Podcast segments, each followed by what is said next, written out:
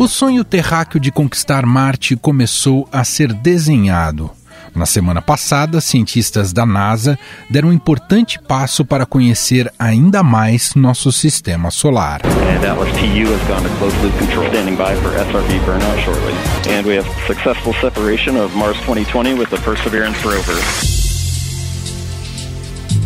No dia 30 de julho, o robô Perseverance partiu da estação da Força Aérea de Cabo Canaveral, na Flórida, rumo ao planeta vermelho. A previsão de pouso em Marte é 18 de fevereiro do ano que vem. O local escolhido é a cratera Jezero, que foi um lago há bilhões de anos e contém um depósito rico em argila. Cientistas acreditam que a cratera é uma das possibilidades de se encontrar indícios de vida no planeta. Essa é a primeira missão dedicada exclusivamente à busca por vida no planeta vermelho.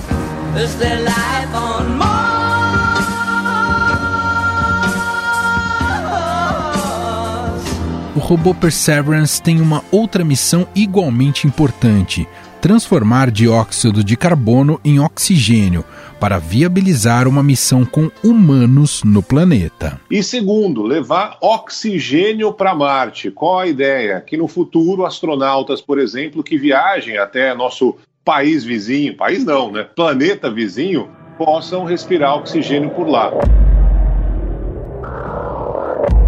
O Perseverance pesa pouco mais de uma tonelada e conta com uma série de instrumentos, câmeras de engenharia, equipamentos nos braços, uma broca, uma estação meteorológica, instrumento de laser, câmeras para fazer panoramas coloridos, entre outros. Outros robôs já participaram de missões no planeta vermelho. O primeiro foi o Sojourner, em 1997, seguido por Spirit e Opportunity, que desembarcaram no planeta em 2004. O último foi o Curiosity, que está no planeta desde 2012.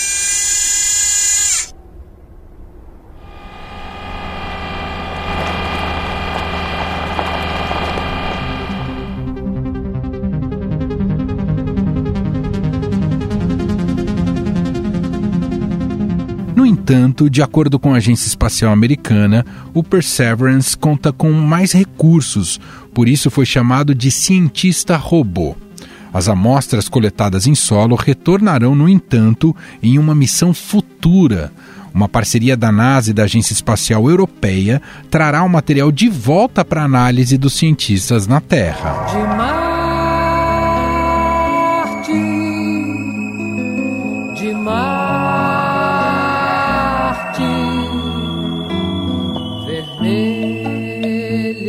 Planícies de Marte. Uma das cabeças por trás da missão Mars 2020 é a do brasileiro Ivair Gontijo, engenheiro que trabalha na NASA há 14 anos. Nascido na pequena cidade de Moema, trabalha em uma missão com destino ao planeta vermelho. E é com ele que o nosso produtor Gustavo Lopes conversa agora.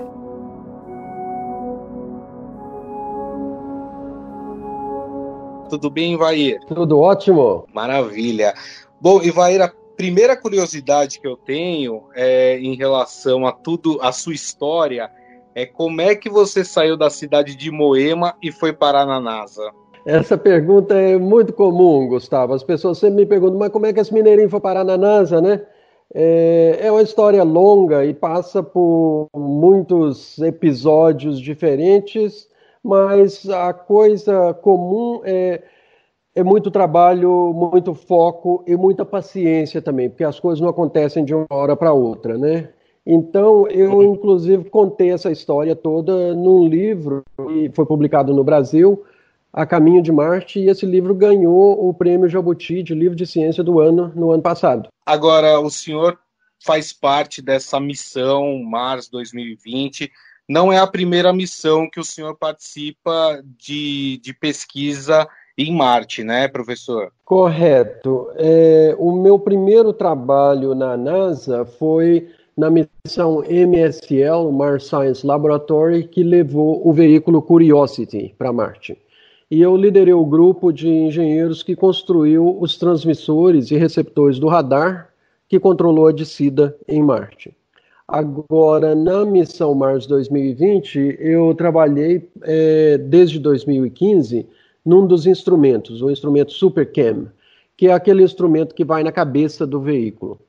Esse instrumento é uma colaboração internacional, é, parte dele foi feita na França, outra parte foi feita no estado do Novo México, aqui nos Estados Unidos, em Los Alamos, e nós vamos também levar 30 pecinhas de minerais terrestres para Marte, são alvos de calibração, que de vez em quando a gente vai é, disparar o laser que tem nesse instrumento contra esses alvos de calibração para recalibrar o instrumento lá em Marte. Esses alvos de calibração foram organizados pela Universidade de Valladolid, na Espanha.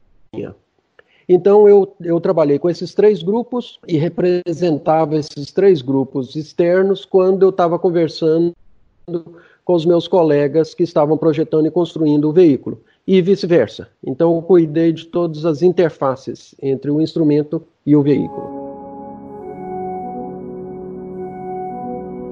A, a função dessa missão é de fato buscar ali indícios de vida e também, de certa forma, monitorar a área para saber se daqui a algum tempo nós consigamos enviar uma missão tripulada? Olha, nós temos três grandes objetivos. A primeira, como você disse, é realmente procurar sinais de vida microbiana no planeta Marte.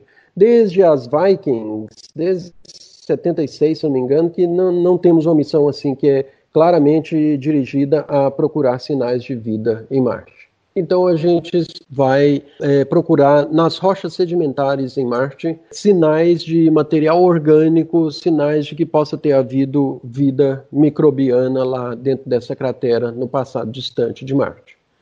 Quando a gente encontrar material orgânico genuinamente marciano, nós vamos coletar amostras desse material colocar nos pequenos tubinhos metálicos que serão selados e deixados lá na superfície de Marte, para que uma missão futura possa ir para Marte e trazer essas amostras de volta para a Terra, possivelmente 2031 por aí.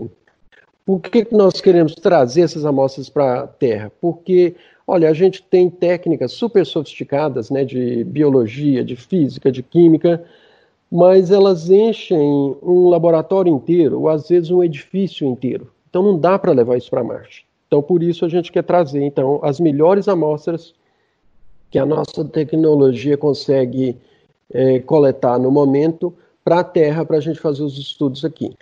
E o terceiro objetivo é que a gente vai pela primeira vez é, demonstrar a produção de oxigênio no planeta Marte. Então um dos instrumentos, MOXIE, MOXIE é uma demonstração tecnológica. Ele vai coletar CO2 da atmosfera marciana e vai usar o gás carbônico de Marte para produzir oxigênio. Então, veja bem, com essa missão a gente vai estar tá dando passos importantes. Primeiro, a gente vai estar tá demonstrando a viagem de ida e volta, que isso ninguém nunca fez. Né? Então, a ideia é ir para Marte, coletar amostras em Marte e trazer essas amostras de volta. Então, essa viagem é, completa de ida e volta nunca foi feita, é, com, não tem humanos ainda, mas vai ser a primeira vez. E a segunda tá. coisa, então, nós estamos demonstrando é, produção de oxigênio no planeta. De certa forma, a gente está, então, preparando o caminho para que um dia os humanos possam chegar no planeta.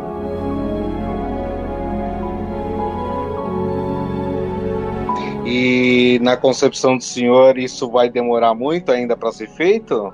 Olha, a gente não pode se arriscar a, a dar datas nisso, né? Opinião pessoal minha, eu espero que eu esteja esteja vivo para ver o dia que os humanos estarão andando lá no planeta Marte. E o senhor tem acompanhado a missão diariamente? Como é que é, é isso? A viagem que está sendo feita até Marte?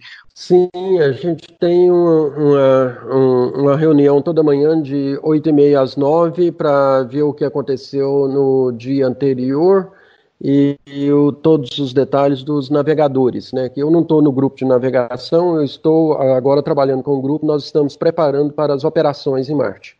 Então estamos testando software que foi desenvolvido para analisar os dados que vão chegar de Marte, como é que a gente vai tratar esses dados e fotos e, e, e treinando também as equipes de cientistas, né, que tem gente no mundo todo. Tem muita gente na Europa, nos Estados Unidos, no Canadá. Então, esses cientistas são especialistas nas áreas deles, mas nunca trabalharam com operações de é, receber dados de Marte. Então nós temos que treinar uhum. esse pessoal todo. E nessas reuniões que a gente tem de manhã, então, a gente recebe o status da espaçonave, a distância que ela está da Terra. Ela já está mais de 7 segundos-luz da, da Terra, está tudo funcionando normalmente.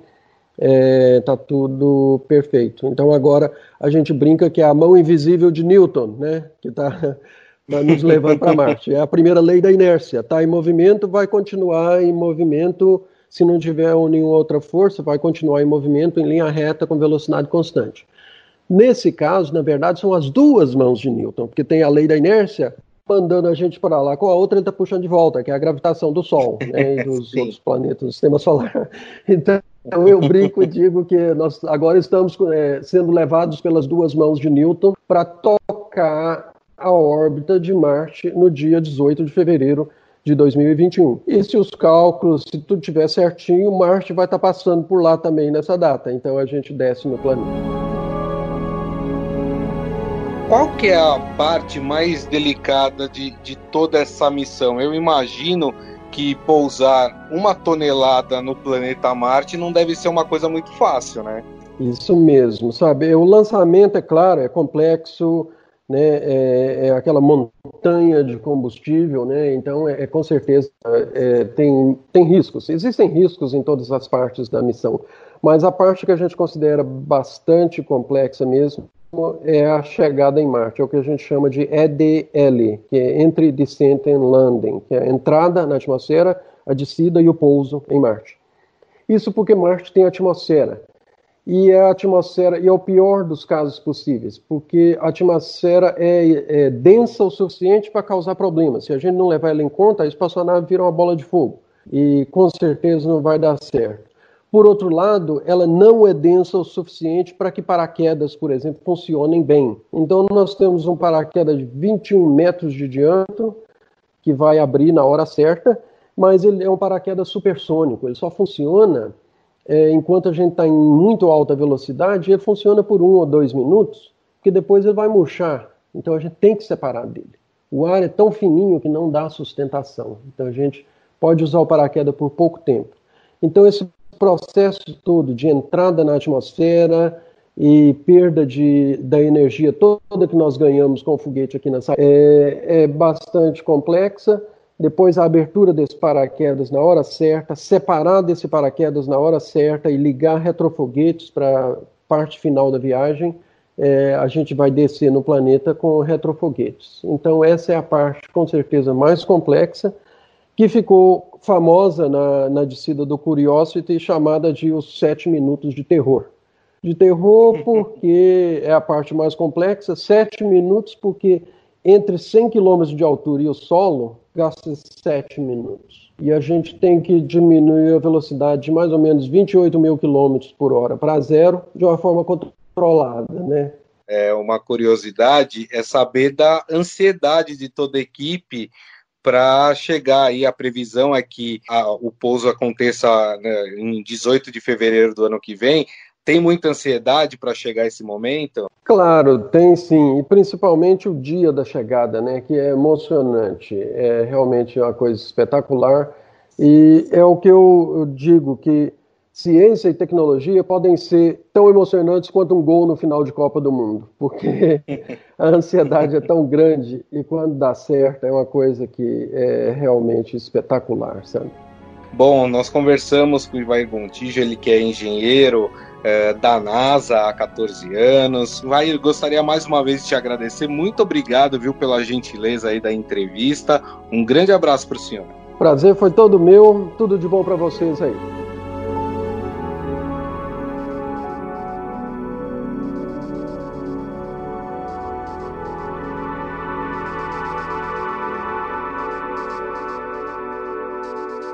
O fascínio de conhecer mais sobre o planeta vermelho está criando uma espécie de nova corrida espacial entre nações. A China enviou um veículo para a superfície do planeta vermelho pela primeira vez. Já os Emirados Árabes Unidos lançaram uma sonda para orbitar Marte e coletar informações sobre o clima marciano. E para falar mais sobre a importância dessa missão, eu converso agora com Alexandre Zabot. Ele é professor de Física e Matemática do curso de Engenharia Aeroespacial da Universidade Federal de Santa Catarina.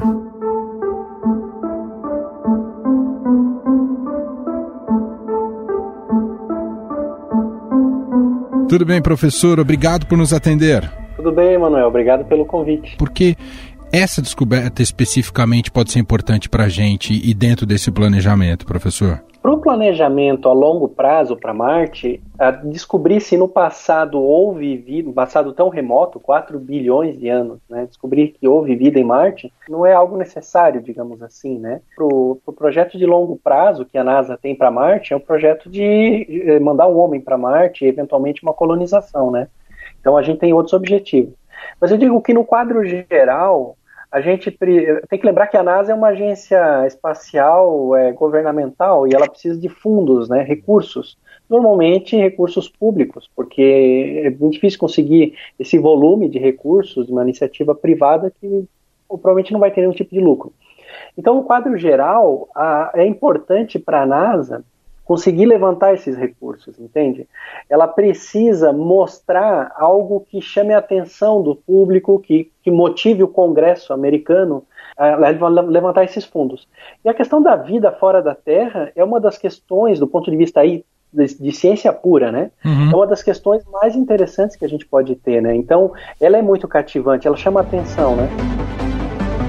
Professor, como o senhor até mencionou, né, a gente tem falado dessa missão especificamente da NASA, mas não é a única e há uma corrida espacial neste momento é, entre as nações. É semelhante ao que já, já houve durante a Guerra Fria ou, ou é completamente diferente o que se passa hoje nessa disputa que envolve principalmente a China como um protagonista importante, não é, professor? É muito semelhante ao que já aconteceu na corrida para é, a Lua, né?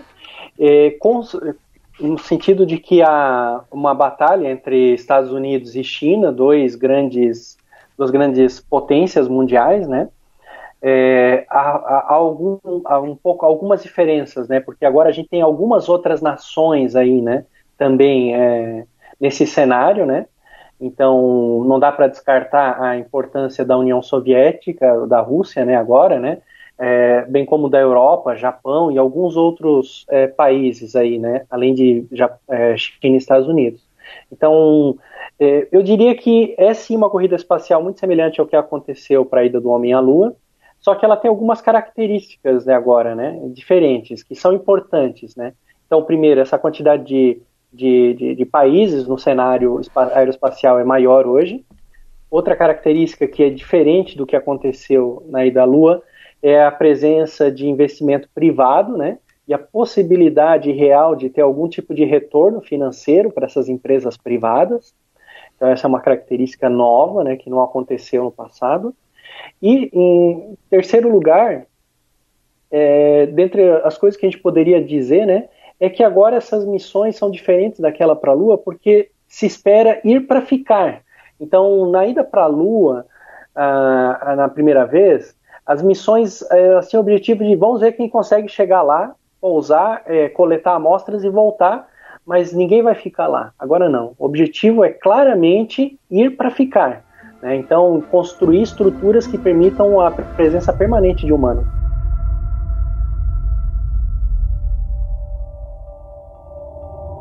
Quais são os principais entraves da vida humana em Marte hoje, professor? Que, quais os desafios precisam ser superados, os mais elementares, digamos assim? A vida humana ela é insustentável em Marte, né?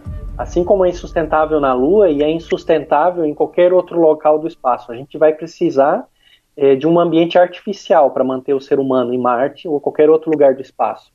Esse é o principal entrave. Esse tipo de ambiente artificial que nós temos hoje, né, que é o que a gente usa para os astronautas que estão na Estação Espacial Internacional, por exemplo, em órbita da Terra, esse tipo de dispositivo hoje ele não é, digamos assim, suficiente, confortável, é, estrutura suficiente para permanência definitiva no local, né? Tanto que os astronautas vão e voltam toda hora da Estação Espacial Internacional Em primeiro lugar, porque pode fazer isso, né, tá aqui perto, mas também porque não, não tem como você sustentar, né, uma, uma pessoa lá por décadas a fio.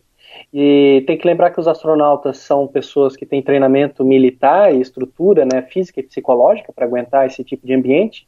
Então, a gente, se pensamos em um futuro mais distante, levar pessoas que não tenham, não tenham né, esse tipo de treinamento, né, são pessoas, digamos, normais, né, não são militares treinados para isso, então a, a estrutura vai ter que ser diferente.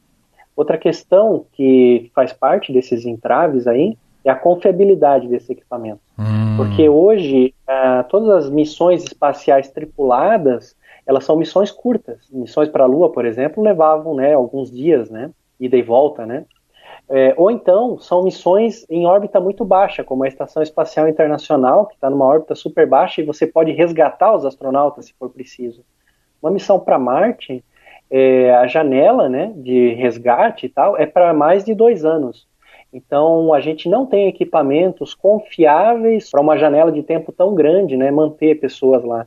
E tem a questão toda do conforto, etc., como eu te falei. Professor, deixa eu te fazer uma pergunta de, de alguém muito ingênuo. Uh, por que Marte e não Vênus, professor? Porque, é, primeiro, a, a, pergunta mais, a resposta mais imediata é a diferença de temperatura, né?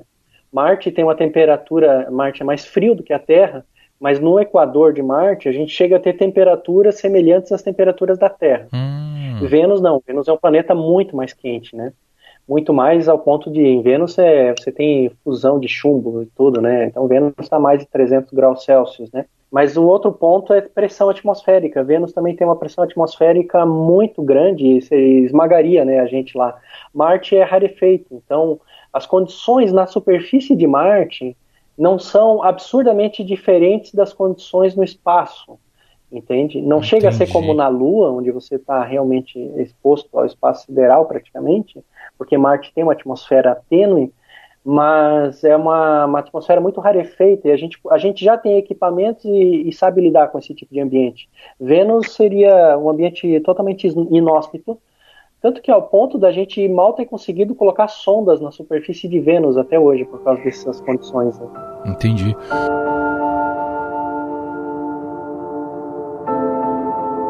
Pensando nesses cenários, nos nossos desafios internos aqui como a Terra e a projeção de explorar e colonizar Marte. A gente está falando de quanto tempo será factível para que essa missão tripulada efetivamente seja realizada, né? Colocando nesse, nessa balança tanto resolver os desafios tecnológicos quanto né, os problemas de investimento, etc. e tal, hein, professor? A NASA, né, coloca a, o retorno do homem para a Lua, para ficar na Lua, né? É, talvez daqui quatro anos, né? Esse mais ou menos é, é o tempo que eles estão colocando. É, eu estou falando da Lua e a NASA porque a Lua vai ser o campo de treinamento da NASA para ir da Marte. Porque hum. a NASA pretende ir para ficar na Lua também agora, né? Construir uma estação espacial em torno da Lua. E o que eles vão fazer na Lua vai ser o treinamento para ir para Marte. Então a, a NASA diz que se o que eles fizerem na Lua der certo e se eles conseguirem levantar os recursos necessários, né, porque tudo isso, de novo, né, motiva a discussão pública, etc., né, então, se der certo e eles arrecadarem, os, conseguirem os fundos necessários para a agência, eles planejam ir para Marte com pessoas na década de 2030, né? Então, ali na, naquela, naquela década, né? Essas pessoas, inicialmente, de novo, vão ser pessoas com treinamento especial para isso, né? A gente não está falando em colonizar o planeta com pessoas comuns aí, como eu e você, né? Isso, uh, eu diria que vai depender é, das, da iniciativa privada. Ouvimos Alexandre Zabotti, ele é professor de Física e Matemática do curso de Engenharia Aeroespacial da Universidade Federal de Santa Catarina, gentilmente batendo esse papo com a gente. Muito obrigado, viu, professor? Obrigado, Emanuel. Obrigado às pessoas que nos acompanharam. Sempre um prazer poder falar sobre a exploração espacial. Fico à disposição. Estadão Notícias. O Estadão Notícias desta sexta-feira vai ficando por aqui. Contou com a apresentação minha, Emanuel Bonfim, produção de Gustavo Lopes e montagem de Moacir Biasi. Diretor de jornalismo do Grupo Estado é João Fábio Caminuto. Para conversar com a gente, podcast@estadão.com.